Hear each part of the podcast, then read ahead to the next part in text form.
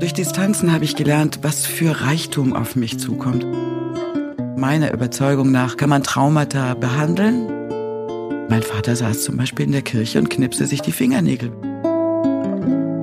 Ich begrüße Sie recht herzlich zu meinem Podcast Gespräche über Wandlung. Heute bin ich zu Gast bei einer so vielschichtigen Frau, dass es gar nicht so leicht ist, sie mit wenigen Worten zu beschreiben. Ihr Name ist Marion Mertens und wahrscheinlich kennt jeder die berühmte und hippe Schuhmarke Dr. Martens oder auch Doc Martens genannt, die ihr Vater 1947 mit der Erfindung einer ganz besonderen Schuhsohle gegründet hatte. Hallo, liebe Marion. Hallo Tanja, freue mich, dass du da bist. Du bist Jahrgang 64, hast eine erwachsene Tochter und bist Kostümbildnerin, Tänzerin, Bauberaterin, Energiebäuerin und Surya Soul Lehrerin. Dazu kommen wir dann später, was das genau ist. Also ich wusste es auch bis vor kurzem noch nicht. Du bist am Starnberger See in Seeshaupt mit deinen Eltern und deinem Bruder aufgewachsen. Dann nach einer Modeausbildung in Südafrika und einer Schneiderlehre in München bist du dann drei Jahre nach Paris, um da deine Gesellenzeit zu machen. Dann ein Jahr nach Madrid und nach Barcelona und dann schließlich wieder zurück nach München, um auch an der ESMOD dann deine Meisterprüfung zu absolvieren. Habe ich alles richtig gesagt? Alles perfekt, alles perfekt. Schließlich wurdest du dann eine sehr gefragte Kostümbildnerin. Du hast viele Jahre zum Beispiel dieses legendäre Singspiel beim Starkbieranstich am Nockerberg ausgestattet, sowie Kinofilme und TV-Produktionen. Für den BR, glaube ich, waren die. Ja, ja hauptsächlich BR. Mhm. Ähm, dann bekamst du 1993 deine Tochter Marie. Wann kam eigentlich dieses Surya Soul in dein Leben und was ist das denn eigentlich genau, was du hier in deinem schönen Haus äh, regelmäßig unterrichtest? Ja, also diese Geschichte mit dem Tanzen, das war mein Leben lang schon so. Ich wollte schon als junges Mädchen wollte ich Tänzerin werden. Ich habe stundenlang vorm Spiegel verbracht und mein Vater hat damals schon zu mir gesagt: Kind, wenn in deinem Leben nichts klappt, kannst du immer noch mal eine Tan Tanzausbildung machen. Und dann, wie meine Tochter nach England ging mit 16 und ich auf einmal wieder viel mehr Zeit hatte, habe ich mir gedacht, hm, was will ich denn jetzt eigentlich noch vom Leben? Ganz typisch äh, für die Wechseljahre, beziehungsweise ich nenne es die Midlife Chances, nenne ich das. Weil man einfach sich fragt, ich möchte eigentlich noch mehr vom Leben. Und dann habe ich ein Jahr so ein bisschen rumgeguckt und habe äh, Innenarchitektur angeschaut, alle möglichen Bereiche und habe mir gedacht, mache ich noch mal eine Ausbildung. Und dann habe ich einmal mitgetanzt und dann wusste ich, das ist es. Und das ist so schön, weil es eben dieses Erfüllen der Kinderträume im späten Jahr in den war späten. Das? Wo bist du dem zum ersten Mal begegnet? Oh, in, äh, in im Feuerwehrhäuschen in Percha. Da, da gibt's so eine kleine Yogaschule weißt, heute da drin. mache ich auch manchmal Pilates. genau, da war das. Wenn ich mich aufraffen kann. Ja, und dann warst du gefangen. Da war ich dann gefangen, habe mich sofort zum ersten Workshop eingeschrieben. Ein Jahr später habe ich schon dann die erste Tanzausbildung gemacht, damals noch mit etwas anderem. Aber über diese erste Ausbildung habe ich dann meine wunderbaren Lehrer Philipp und Sabine, die äh, aus Aurovilliana sind, aus, Indi aus dieser wunderbaren Stadt, die ja ein UNESCO-Kulturerbe ist, ein, ein Welt-Peace Project und die dort gelebt haben und es dort entwickelt haben, aber auch vorher den gleichen Tanz gemacht haben wie ich. Und so haben wir uns kennengelernt. Und ähm, da war ich sofort fasziniert von diesen tollen Persönlichkeiten und dieser wahnsinnig schönen Arbeit, die die machen. Man sagt ja auch so ein bisschen, also als ich mich mit dir unterhielt darüber, hattest du so ein bisschen so Worte genannt wie Sonnen, Seele heißt das ja, glaube ich, übersetzt. Gell? Ja. Surya Soul. Surya heißt auf Sanskrit die Sonne. Aha. Surya Namaskar kennt jeder vom Sonnengebet, genau. Und Ein Lichtkrieger, dann genau. hast du so ein bisschen Lebensfreude, Energieaufladen gesagt. Also ich sag noch mal so ein paar Stichpunkte. Mhm. Ähm, dann hast du auch gesagt, dass ein paar Kunden von dir gesagt haben, also dieses wöchentliche Tanzen ist für sie wie so ein wöchentliches Gebet oder da lächelt mein Herz oder so ein Seelenheil. Das ist das Tolle daran, dass es eben nicht ein reines Fitnessprogramm ist, obwohl das natürlich stattfindet. Also es ist wirklich sehr groß im Cardio-Bereich. Es ist aber auch genauso kraftaufbauend. Du trainierst alle Dinge, die dir so ein bisschen schwinden, wenn du älter wirst, wie Balance und Koordination. Durch diese Sicherheit, die dir das gibt, weil du das trainierst, behältst du halt einfach auch eine große Lebensfreude und äh, Ängste halten sich fern. Dann ist oft so, dass du ähm, von Heilern oder Heilpraktikern gesagt, ja, du musst dich mehr erden oder pflege dein inneres Kind mehr. Aber keiner sagt dir, wie das geht. Aber ich mache das mit den Leuten und das ist einfach so schön, wenn die dann anschließend zu dir kommen und sagen, ach, du hast mich so berührt. Dann sage ich immer zu denen, nicht ich habe dich berührt, sondern du hast dich selbst berührt.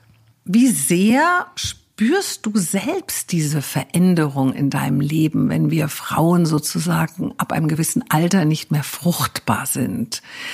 vielleicht reagieren wir anders, vielleicht fühlen wir anders, vielleicht lieben wir anders, vielleicht denken wir anders. Wie siehst du das? Also ich finde, das ist, da gibt's gute und schlechte Tage. Also an guten Tagen sehe ich vor allem, dass dieser Wechsel der Hormone eigentlich wie so eine neue intellektuelle Qualität in mein Leben gebracht hat. Und ähm, in den schlechten Tagen, da, wenn man zum Beispiel dann eben irgendwie denkt, ja, und ich würde gerne mal wieder flirten oder sowas. Aber du wirst halt ein bisschen unsichtbarer für die Männerwelt. Aber gleichzeitig werden die Männer, äh, die mich interessieren, ja auch älter. Und ähm, also du, du nimmst nicht die Jüngeren. Nein, lieber die El lieber ein bisschen älter. Ich finde, man muss, äh, ich möchte gerne einen Partner haben, der in der gleichen Lebensphase ist und nicht eine, äh, nicht mich verjüngen in einer Lebensphase, die ich schon gelebt habe. Hast du das Gefühl, wir Frauen jenseits der Fruchtbarkeit sind oft etwas verloren, also nach etwas suchend in ihrem neuen Leben? Welche Erfahrung hast du da mit deinen Freundinnen, mit deinen Kundinnen, die zu dir zum Tanzen kommen? Wie, äh, wie siehst du das? Also beim Tanzen sehe ich das schon viel, dass ähm, die Frauen damit hadern, gerade weil sie auch oft Gewicht zunehmen. Und ähm, wenn sie dann zu mir zum Tanzen kommen, dann ist natürlich so, dass sich das auch verbessert, dass sie schlanker werden, aber auch dieses sich selbst berühren lassen wieder zulassen. Also es fließen oft am Anfang Tränen, aber das sind einfach Tränen, die einfach Platz haben, wo gar nicht äh, eine Therapie dann äh, Gespräche folgen oder irgendwie groß besprochen wird, sondern es ist einfach nur Platz und man kann sie in den Arm nehmen, also zumindest vor Corona. genau, aber wir werden wieder alles äh, in den Arm nehmen und wunderbar haben. Und ähm, bei meinen Freundinnen ist es anders, weil ich sehr viele Freundinnen habe, die eigentlich zehn Jahre jünger sind als ich. Weil dadurch, dass ich alleinerziehend war, hatten sich damals dann meine Freunde abgewendet von mir und dann habe ich mir jüngere Freunde gesucht, zehn Jahre jüngere, die noch nicht so in diesem Heiraten und mein Mann, mein Dings war, sondern die wollten halt auch immer noch feiern und das wollte ich auch. Und ich hatte immer ein Au-pair-Mädchen und bin dann eben wirklich viele Nächte mit denen dann durch die Welt gezogen. Also meine guten Freundinnen sind viele zehn Jahre jünger als ich. Es kam mal ein sehr schöner Ausdruck von dir. Midlife Chances statt Midlife Crisis. Also Chance statt Krise. Ja, das finde ich wahnsinnig wichtig, dass man das so sieht. Und ähm, ich weiß nicht, ob mir hat das Tanzen natürlich so wahnsinnig viel gebracht. Ich habe das mit 45 angefangen, genau in dem Moment, wo dann eben die Hormone auch anfangen abzufallen. Und dadurch habe ich immer eine große Lebensfreude gespürt durch dieses Tanzen habe wahnsinnig süße Menschen kennengelernt. Dadurch hat sich eben dieser schöne Weg mit einer neuen Ausbildung hinter diesem Tanz steckt ganz viel Philosophie, Tau-Philosophie, Yoga-Philosophie, ganz viel Wertigkeit von Menschen. Also früher, bevor ich das angefangen habe, habe ich oft die Menschen gesehen, beurteilt und in eine Kiste gesteckt. Und durch Distanzen habe ich gelernt, was für Reichtum auf mich zukommt. Also jeder Einzelne auch wenn ich am Anfang noch meine Urteile habe, tue ich sie meistens wieder revidieren, weil ich einfach sehe, dass nur Reichtum auf mich zukommt. Der Mensch als Reichtum. Mhm. Noch mal kurz vielleicht ganz an den Anfang von deinem Leben. Du bist ja in einer regelrechten Idylle aufgewachsen mit weltoffenen Eltern, die sich und eure also sich und natürlich euch Kinder auch sehr liebten in einem Dorf am Starnberger See, mitten in schöner Natur, mit herrlichen Urlauben, äh, verschiedenen Ländern, die ihr schon früh gesehen habt. War alles so schön, wie es scheint? Also familiär war es wirklich schön. Also äh, mein Vater war sehr viel für uns Kinder da, was ja sehr ungewöhnlich ist. Aber dadurch, dass er, der war ja ein großes Kind und spielte immer, der malte immer an einem Bild, hörte immer ganz viel klassische Musik, las immer ein Buch, reparierte immer in einem Auto. Wir sind jedes, im Winter stand er jeden Tag vor der Schule und hat uns mit Skiern auf dem Dach abgeholt. Also im Sommer sind wir jedes Wochenende zum Gardasee gefahren. Der war wahnsinnig viel für uns da. Und meine Mutter war, der Fels in der Brandung. Eigentlich hat sie die Männerrolle übernommen, so dass äh, so der Beschützer und die hat auch alles zusammengehalten und den Betrieb am Laufen gehalten. Aber sie war eben dann die Starke. Und so dieses Zusammenspiel von den Eltern zu haben, war wunderbar. Und dann mit meinem herrlichen großen Bruder, mit dem ich aufgewachsen bin, mit dem ich natürlich wahnsinnig mich gezankt habe, auch als kleines Kind. Aber dann, wie wir Teenager wurden, waren wir ein Team. Also wir sind nachts auf einem Moped dreimal um Starnberger See gefahren, um alle Partys abzuklappern. Und wenn ich hinten drauf eingeschlafen bin, hat er mich in der Kurve immer gehalten. Großer Bruder heißt? Äh, Zweieinhalb Jahre älter. Der Max, der Max, der fabelhafte Max. Du bist dort auch in die Grundschule gegangen? Ich bin in Seeshaupt in die Grundschule gegangen. Meine Schulzeit war gar nicht schön, leider. Wieso? Weil, weil ich starke Legasthenikerin bin und zu der Zeitpunkt ähm, hat man nicht genau gewusst, was Legasthenie ist. Man ahnte schon, dass es da was gibt, aber hat alles Mögliche ausprobiert mit Brillen aufsetzen und irgendwelche seltsamen Therapien und so weiter. Aber vor allem hatte ich eine Lehrerin in der Grundschule, die mich furchtbar gequält hat. Die ähm, war so übergeblieben vom Bund deutscher Mädchen und stand so mit so einem Tambourin in der Mitte und klopfte den Takt. Und wir waren 52 Kinder in dieser Grundschule in der dritten Klasse. Alle in einer Klasse? Alle in einer Klasse, in einem Klassenzimmer. Und ich funktionierte nicht wie, wie, äh, weil ich einfach äh, durch die Legasthenie äh, das mir nicht zu begreifen war. Und die hat das als böswillig genommen und hat mich für ein Jahr lang, eine gesamte vierte Klasse, mit dem Rücken zur Klasse in eine Ecke gestellt, ein Jahr lang. Und ist dann immer mit meinen Diktaten durch die Klasse gegangen und hat gezeigt allen anderen, wie viel Fehler und wie doof man überhaupt sein kann. Und dann hat sie, wie dann eben die Abschlusszeit kam, ist sie zu meiner Mutter gegangen und hat gesagt, das Kind ist falsch, das hat grüne Augen, schicken Sie es äh, auf die Sonderschule. Und da erst ist meine Mutter aufgestanden und hat begriffen, was da los war und hat dann gekämpft für mich. Bist du dann weggegangen von dieser Schule? Nein, ich habe die vierte Klasse dann zum zweiten Mal gemacht und dann kam Gott sei Dank ein Lehrerwechsel, sodass diese ganzen alten Lehrer verschwanden und da kam dann ein junger und dann habe ich äh, also dann meine vierte Klasse geschafft, allerdings nur Hauptschule, weil ich hatte natürlich auch riesen Wissenslücken durch diese äh, Zeit auch und auch nicht auch wie äh, eine totale Aversion. Also das war kaum noch zu überwinden. Das war ist schon wirklich ein Trau eins meiner Traumen, die ich mit mir trage. Und ähm, ja, dann bin ich auf die Hauptschule gekommen. Da war ich zwei Jahre in Penzberg. Das war auch nicht schön, weil das war wirklich Krieg. Da musste man wirklich einen Beschützer haben als Kleiner, um nicht immer zu in den Bauch geboxt zu werden.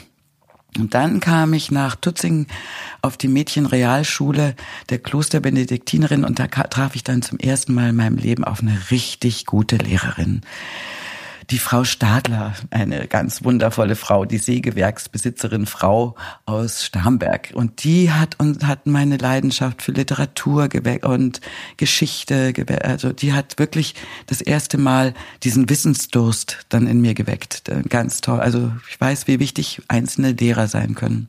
Aber deine Mami hat ja anscheinend dann schon verstanden plötzlich, dass da eben nicht mit der Klasse äh, sozusagen alles wunderbar läuft und du stimmst nur nicht, sondern sie hat gemerkt, da stimmt was nicht mit der Lehrerin und der Schule. Ja, ja. Ähm, aber es gibt ja auch oft, dass die Eltern dann auch eher den Lehrern glauben und dann irgendwie die Kinder äh, selber für nicht ganz normal empfinden. Also du hast dich immer trotzdem sehr von deinen Eltern äh, gewertschätzt äh, gefühlt und auch ähm, ja geliebt und und oder wie ja, war das? Meine Mutter war wahnsinnig süß. Also die hat mir wirklich, ich glaube, die hat mir vorgelesen, bis ich 14 war weil ich einfach so schlecht las und so langsam und trotzdem aber so für so ein aber Bedürfnis. Aber sie hat dir kein schlechtes Gewissen gemacht. Nee, sie hat natürlich das Maximum versucht, mich dann zu Therapien ja. zu bringen und so weiter. Aber andererseits waren wir auch sehr, sehr frei. Das, ich bin ja auch eine Generation, die nicht so beobachtet ist wie unsere Kinder jetzt, unsere beide Kinder. Die waren ja schon sehr viel kontrollierter. Sondern wir waren eine Kinderherde in der Straße, waren 15 Kinder. Wir waren die Aachbande. Und ja. wir haben gekämpft gegen die Seeshaupterbande und haben richtig Kriege im Wald ausgeführt mit Pfeile lagern und Foltermethoden und wir waren schon, oh. das war schon richtig toll. Und meine Mutter hat, so. meine Mutter hat immer nur in den Wald gerufen und äh, eine Viertelstunde bevor es Essen gab und dann sind wir über, über die Aach nach Hause gerast. Aber kann man so ein Erlebnis, also dein Erlebnis, jemals wirklich irgendwo in sich hinpacken und sagen, so, das ja. bin ich jetzt losgeworden? Oder trägt man das sein ganzes Leben lang ein bisschen mit? Also ich glaube ja, also ich habe einmal eine ganz tolle Therapieform gemacht, was das anging, um das zu bearbeiten. Das ist eine Pesso-Therapie. Und da tust du das eigentliche äh, Erlebnis zur Seite stellen und versuchst, eine, das Gleiche äh, aufzubauen als positive Erfahrung. Wie hätte es laufen sollen? Und das dann so möglichst äh, gemütlich und intensiv zu gestalten, dass das wie eine positive Erfahrung, dass du auch diese positive Erfahrung in dir trägst. Und das hat mein Gerüst wieder gerade gerückt. Und ähm, ich glaube, dass ich, also meiner Überzeugung nach, kann man Traumata behandeln, ganz wichtig. Ganz weggehen sie nie. Sie präsentieren sich in jeder Lebensphase auf einer neuen Ebene, das würde ich sagen. Und du kannst damit in Frieden, in Frieden kommen.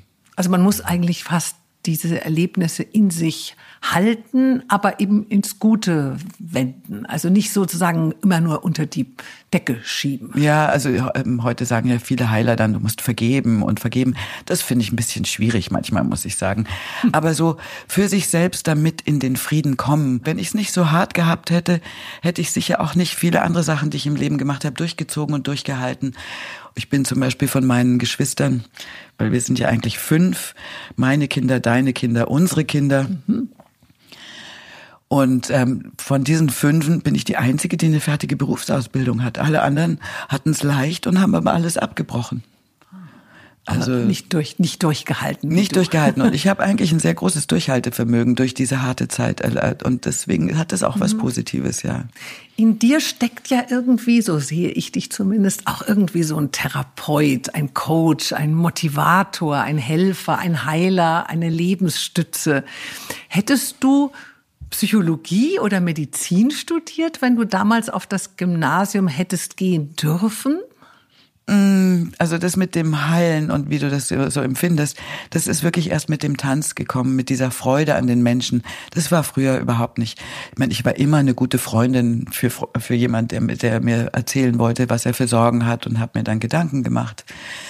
Im Rahmen von dieser Tanzausbildung, im, in der dritten Phase der Ausbildung, wird man praktisch Coach. Ich bin jetzt nicht so ein Coaching-Fan. Also ich gebe einfach nur von Herzen. Und ähm, ich halte mich selber auch für coaching-resistent. Sehr schön gesagt. Mhm. Anfang der 60er Jahre hat ja dann dein Papi diese Produktion dieser Schuhe an die Engländer sozusagen gegeben. Warum hat er damals dieses Baby also sein Baby, äh, ich meine, der war ja irgendwie wie so ein Erfinder mit dieser Luftpolstersohle und so. Also ich habe selber so Schuhe, da läuft man ja wirklich wunderbar drauf. Warum hat er das aus den Händen gegeben? Und äh, nächste Frage noch, die du vielleicht mitbeantworten möchtest. Hättest du oder dein Bruder die Firma irgendwo, wenn man jetzt das nochmal rückgängig machen könnte, hättest du die selber gerne weitergeführt?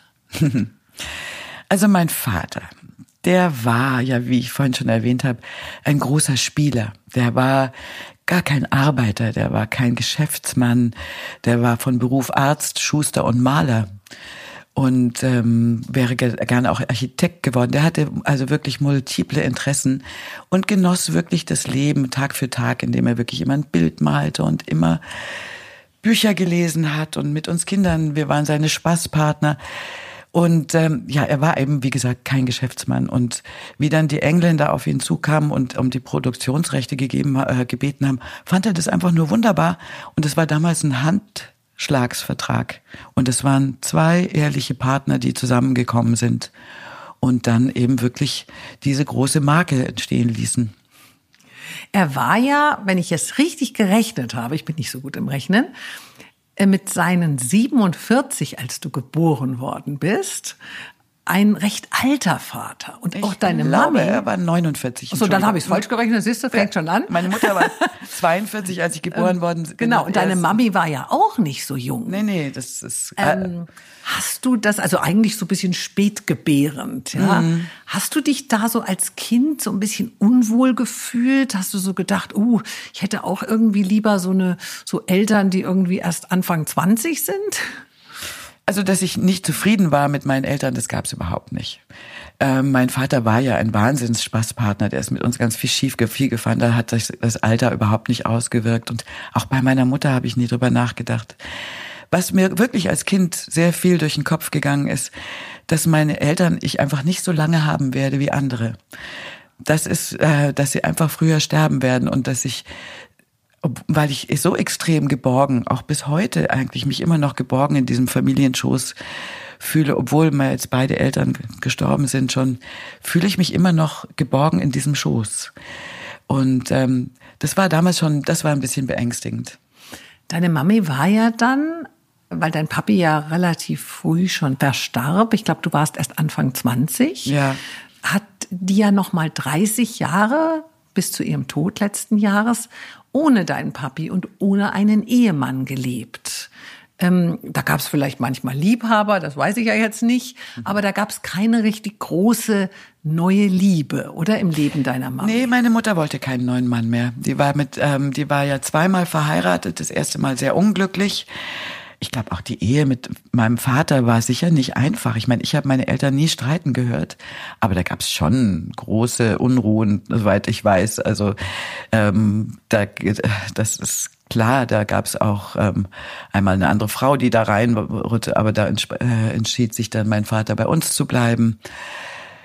Und äh, meine Mutter hat einfach ihr Leben dann auch sehr genossen, ihren, ihre, ihren Frieden, weil mein Vater war schon auch, der hat sich sehr Anstrengend. weiß ich nicht so sehr, aber er hat sich einfach um Konventionen nicht gekümmert. Meine Mutter war ja aus so einem gräflichen Hau äh, Gräfin und hatte halt sehr viele Comilfaux in sich drin. Und mein Vater saß zum Beispiel in der Kirche und knipste sich die Fingernägel, wenn ihm langweilig war.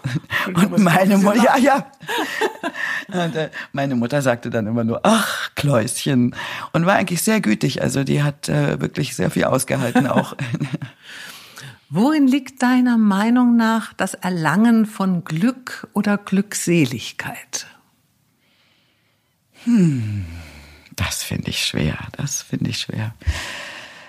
Äh, wie gesagt, gute und schlechte Tage. Mm.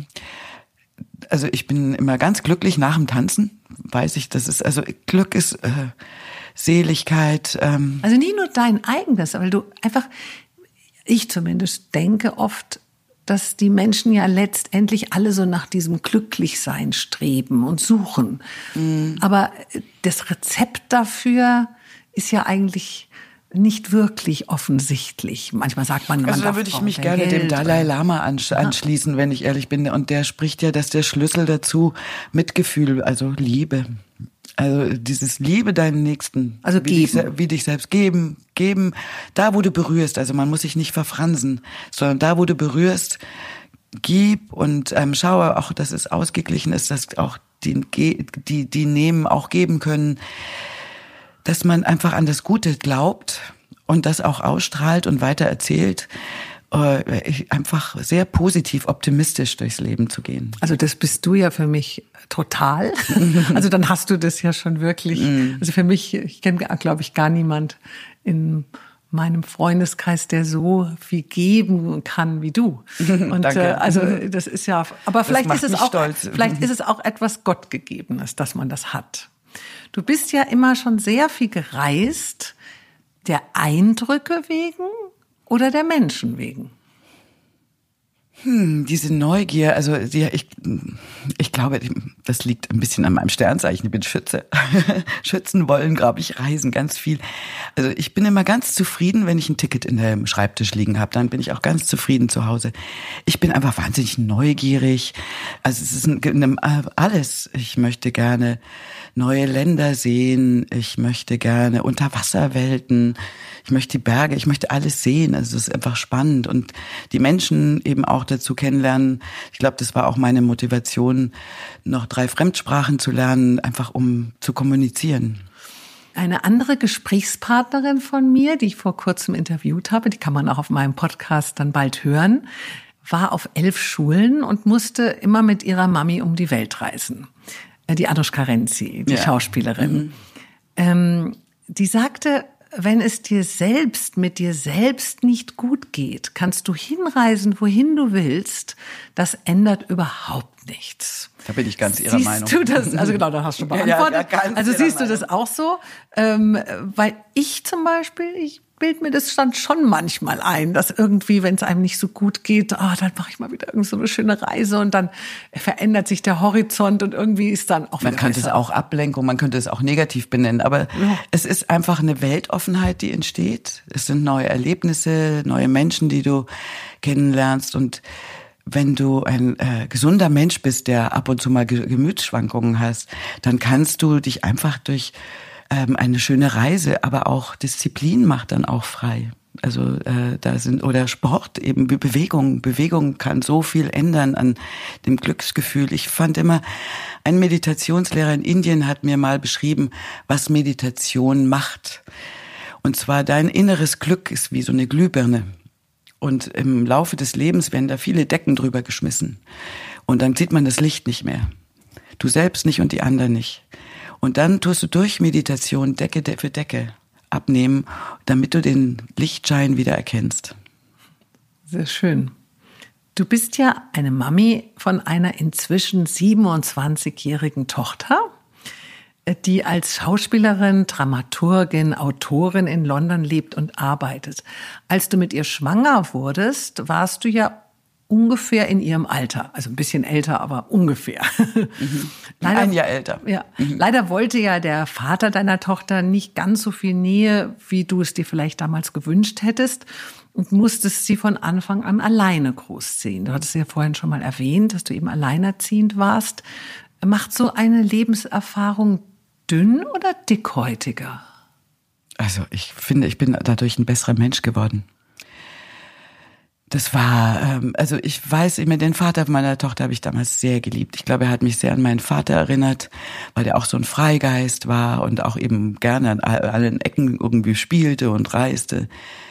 Fand er den ganz toll und war wahnsinnig verliebt und hatte den schon mit 19 kennengelernt und dann mit 28 äh, wieder getroffen und dann war ich eben sehr schnell schwanger.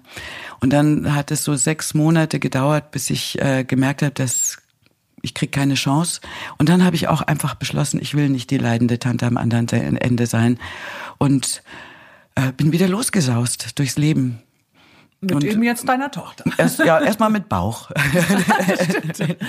Ach so, das wurde dir schon klar, als du schwanger warst. Ja, weil er mich ja da schon alleine gelassen hatte. Okay. Mhm. Ja, manchmal passiert es ja auch erst hinterher, wenn dann das nee, Baby ich hab da das ist. dann beschlossen, habe gesagt, nee, das mache ich jetzt, das Spiel mache ich jetzt, höre ich jetzt auf. Es wird ja oft gesagt, so alleinerziehende Mütter, die klammern immer ganz fürchterlich an ihren Kindern.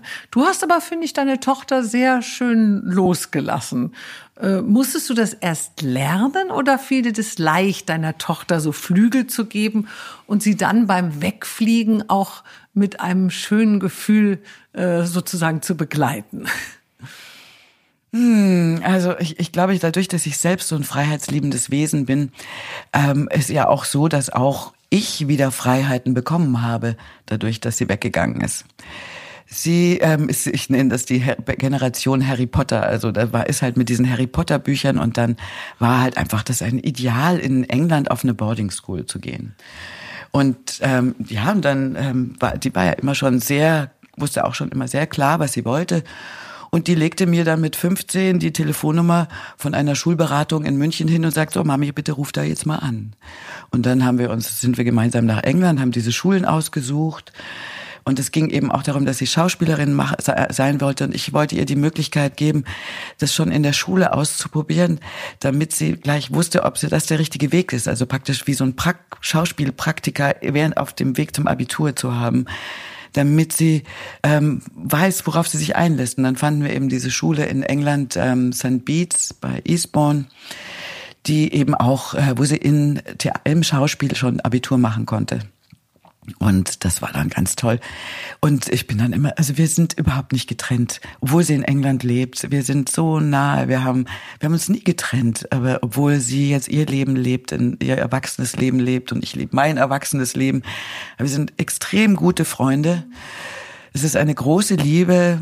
Sie hatte auch eine große Liebe für meine Mutter. Jetzt, wie die, bis sie gestorben ist, kam sie wirklich einmal im Monat, um sie jetzt am Ende zu sehen, weil die ganz viel Literaturinteressen miteinander geteilt haben. Jetzt gerade durch Corona habe ich das erste Mal, dass wir uns das letzte Mal an Silvester gesehen haben. Ich glaube, so lange haben wir uns noch nie nicht gesehen. Also vier Monate erst. Das ist ein Wahnsinn. Aber sie hofft eben Ende des Monats zu kommen. Nee, das ist eine ganz große Nähe. Da ist nie eine Trennung. Musste nie sein. Du bist ja, wie du vorhin schon selber gesagt hast, Schütze als Sternzeichen, so wie mein Sohn Marlo, der ja mit deiner Tochter zusammen auf die Montessori-Schule mm. gegangen ist, hier gleich um die Ecke. Ähm, ich weiß aber aus anderen Gesprächen mit dir, dass du ja die Astrologie nur, wenn sie fundiert angewendet wird, eigentlich so ein bisschen magst. Also nicht so dieses aus der Yellow Press, ja, wo man ja. dann morgens sein, äh, sein Horoskop beim Frühstück liest. Dennoch muss ich noch mal kurz, äh, weil wir ja hier gerade so sitzen und ich bin ja ein großer Astrologie-Fan, den Psychoanalytiker Fritz Riemann zitieren. Der schreibt nämlich über den Schützen, dieses Zeichen verpflichtet zu einer Leitlinie, auf das Gestalten wie der Priester, der Seher, der Prophet liegen, der Missionar, der Verkünder hoher Ideen, der Richter um der Idee der Gerechtigkeit willen, der Ethiker. Der Mensch sucht hier intensiv nach Sinn und Selbstverwirklichung, geistigen Wahrheiten. Er hat oft etwas der Zeit vorauseilendes, visionäres, kühne Ideen und die Beschränkung seiner geistigen Freiheit träfe ihn am tiefsten. Als ich das gelesen habe, habe ich irgendwie gedacht, wow, es beschreibt so wunderbar äh, die Marion, dass ich das einfach jetzt hier vorlesen muss. Ähm, also man ist da schon äh, sehr gefangen, wenn man dich so kennenlernt. Du hast ja eine wunderbare Aura und so diese Gabe zu geben. Also ich finde immer, du könntest auch so eine Klinik eröffnen, wo so zwei Wochen die Menschen bleiben in deiner Obhut und dann kommen die lebensfroh und glücklich wieder raus. Ist Geben deine Berufung? Nein. Nein. Also ich gebe total gerne, aber einfach, weil ich die Menschen mag und weil ich gerne mit ihnen zusammen bin. Für mich waren Freunde immer ganz wichtig, gerade in dieser ganzen alleinerziehenden Geschichte war es einfach so, dass mich meine Freunde gerettet haben. Also das war wirklich, äh, das hat mich getragen durchs ganze Leben. Ich hatte immer schon große Freundschaften. Teilweise habe ich die auch schon sehr, sehr lange eine meiner ältesten, wirklich intensiven Freundschaften habe ich ähm, äh, mit meiner besten Freundin, seitdem ich 19 bin, aber ich kenne auch noch Leute, die ich, wie ich zwei war. Also sind wirklich viele Menschen da. Leitlinien habe ich auch gerne in meinem Leben, also Sachen, die einfach, wo ich weiß, das begleitet mich. Das ist zum Beispiel, dass ich es liebe, das Alte und das Neue zu verbinden, die Qualitäten aus beidem zu nutzen, in der Architektur, in der Mode, im Benehmen, äh, in der, was auch immer. Also es ist immer eine große Freiheit zu Neuem und gleichzeitig die, die Kunst des Alten auch dann ähm, zu haben. Und dann natürlich jetzt ähm, mit diesem Tanz und diesem, wie ich da den Menschen geben kann. Ich, es kommen zu mir zum Beispiel auch sehr viele Heiler die bei mir tanzen und sich bei mir die Energie aufladen, um selber wieder weiterzugeben. Also ich bin kein Heiler, aber ich heile Heiler. So, ja, wir müssen immer wieder beim Geben. ja, aber trotzdem bekomme ich eben dabei so viel. Deswegen ja. ist es ein Geben und Nehmen. Ich liebe Win-Win-Situationen und die versuche ich zu schaffen. Wie hältst du es denn mit der Religion? Bist du getauft? Glaubst du an Gott? Der Schriftsteller Thornton Wilder schreibt, Religionen sind bloß Gewänder des Glaubens und oft sind sie sehr schlecht zugeschnitten. Ja, also ich komme aus einem evangelischen Haushalt. Meine Mutter war sehr, war gläubig, sehr gläubig. Ja, sie war gläubig auf jeden Fall, aber nicht wie Gott. Mein Vater, wie gesagt, der knüpfte sich die Fingernägel, für den war das sozusagen einfach da. Ich selber bin dann aus der Kirche ausgetreten, weil ich irgendwie im, im äh, Konfirmationsunterricht hatte ich einen Priester, der kniff mich in Po, das fand ich überhaupt nicht lustig. und ähm, Dann bin ich aus der Kirche ausgetreten, aber gleichzeitig halte ich mich für gläubig. Also ich glaube an das göttliche Prinzip. Ich gehe wahnsinnig gerne in katholische Kirchen, zünde eine Kerze an. Ich bin, äh, ich fühle die göttliche Präsenz ich kann nur sagen, ich nicht ich glaube, sondern ich fühle die göttliche Präsenz. Und gleichzeitig finde ich, ist die Religion, wie sie heute existiert, teilweise die, eine der schlimmsten Geißeln unserer Menschheit. Wir führen ja gerade dieses Gespräch in deinem selbst entworfenen, ganz ungewöhnlichen Haus hier auf dem Land südlich von München, umringt von Bauernhöfen, Feldern, Schafen, Pferden, am Ende deines Gartens, übrigens ganz ohne Gartenzaun, fließt ein kleiner Bach. Und du beschreibst dich auch als Energiebäuerin. Was hat's denn damit auf sich? Jetzt ganz einfach, weil ich halt einfach Strom auf dem Dach mache mit ähm, äh, Photovoltaik. Und äh, die, was ich ganz toll finde an diesem Haus ist eben, dass es CO2-neutral ist, dass ich äh, eben und dass das Haus eben durch die Photovoltaik auch Geld verdient, beziehungsweise ich mache Strom für Deutschland. Und wie heizt du? Ich habe eine Geothermie, das ist eine Wärmepumpe. Die ist wie ein Kühlschrank, die braucht sehr viel Strom, der muss ständig laufen und den Strom mache ich auf dem Dach.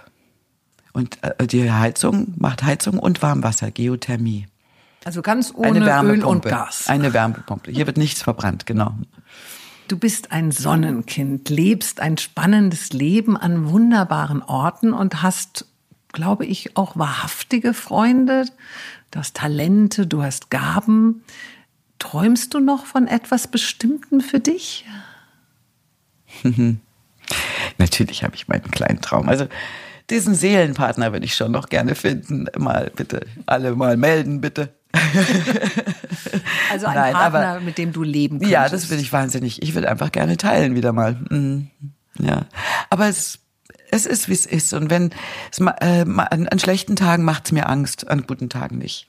Das wie immer, das ist so einfach auch wenn man dann so einen miesen Tag hat und sagt, ach, immer noch nicht und ich muss immer noch alleine weiterkämpfen, dann weiß man, das sind nur Gefühle. Und dann mit so ein bisschen Lebenserfahrung weiß man, es sind einfach nur Gefühle. Und morgen kann wieder alles ganz anders sein. Und was wünschst du dir für die Welt, jetzt gerade auch so mit dieser Corona-Zeit? Worin müssen wir Menschen uns verändern? Und wohin müssen wir uns verändern, deiner Meinung nach? Ich glaube, wir brauchen, wir müssten uns alle ein bisschen mehr zurücklehnen also zurücklehnen oder wie man im Englischen schön sagt, always stay loose, also immer schön locker bleiben. Diese Leichtigkeit, die Menschen oder der Menschheit zu, äh, zu, zuzugestehen, dass alles auch mal sich verändern kann und dass man in diesem sich darauf einstellen, dass die Dinge anders kommen, als man sie erwartet und als man sie äh, die Erwartungen eben nicht zu hoch zu schrauben gleichzeitig, wenn ich eben dieses, ich muss immer wieder auf mein Tanzen zurückkommen, weil ich da mit den Menschen so ein, äh, das Herz auflade und sie mit so positiver Energie raus, äh, dass sie dann auch nicht mit dem Stinkefinger dem Nächsten zeigen, sondern eben dann eben sagen, ja, du Armer und musst du so und ich komm, ich helfe dir oder ich lade dich auf einen Kaffee ein. Ich glaube, so die kleinen Dinge, dass die, dass jeder für die anderen da ist, dieses Solidarische. Und das fand ich jetzt auch in dieser Corona-Zeit, wie gerade am Anfang, wie der, wie der Lockdown kam und man das Gefühl hatte, die Erde lehnt sich zurück und atmet tief aus. Und dieses Gefühl, was glaube ich alle empfunden haben, die auf einmal mit ihren Familien zu Hause waren und Zeit füreinander hatten, ohne zu hasten, das ist glaube ich etwas, was uns viel helfen könnte, um äh, ein gutes Beieinandersein zu haben. Ja, dann, natürlich gibt's viele Umweltsachen, weniger Fleisch essen. Einfach. Bist du vegan? Mm, ich versuche viel vegan zu leben, aber mein Bruder ist Jäger. Ich esse gerne das Wildfleisch von ihm, aber es ist halt ein, zweimal im Monat. Und ich glaube, wir müssten alle, alle einfach viel mehr auf Fleisch verzichten und, äh, und, äh, und, und äh, mehr darauf achten, wie wir mit der Welt umgehen. Mhm. Ich war ja gestern zum allerersten Mal in deiner Tanzstunde Surya Soul. Mhm. Und ich muss sagen, dass es wirklich so ungewöhnlich ist, weil am Anfang denkt man, na ja, gut, äh, ob ich mich jetzt im Aerobic-Kurs bewege oder vielleicht in Salsa-Kurs gehe oder so, das kann ja nicht so unterschiedlich sein. Aber ich finde wirklich, dass diese Tanzform so frei auch ist, dass man sich selbst nicht irgendwie nachher so fühlt, oh Gott, das kann ich ja gar nicht, das, äh, das sehe ich ja Mist aus, ja, so, also es mhm. funktioniert alles nicht. Und ich habe heute Morgen auch gemerkt, dass ich aufgewacht bin. Ich hatte übrigens fürchterlichen Muskelkater, da habe ich dann gemerkt, dass ich mal ein bisschen mehr Sport machen müsste.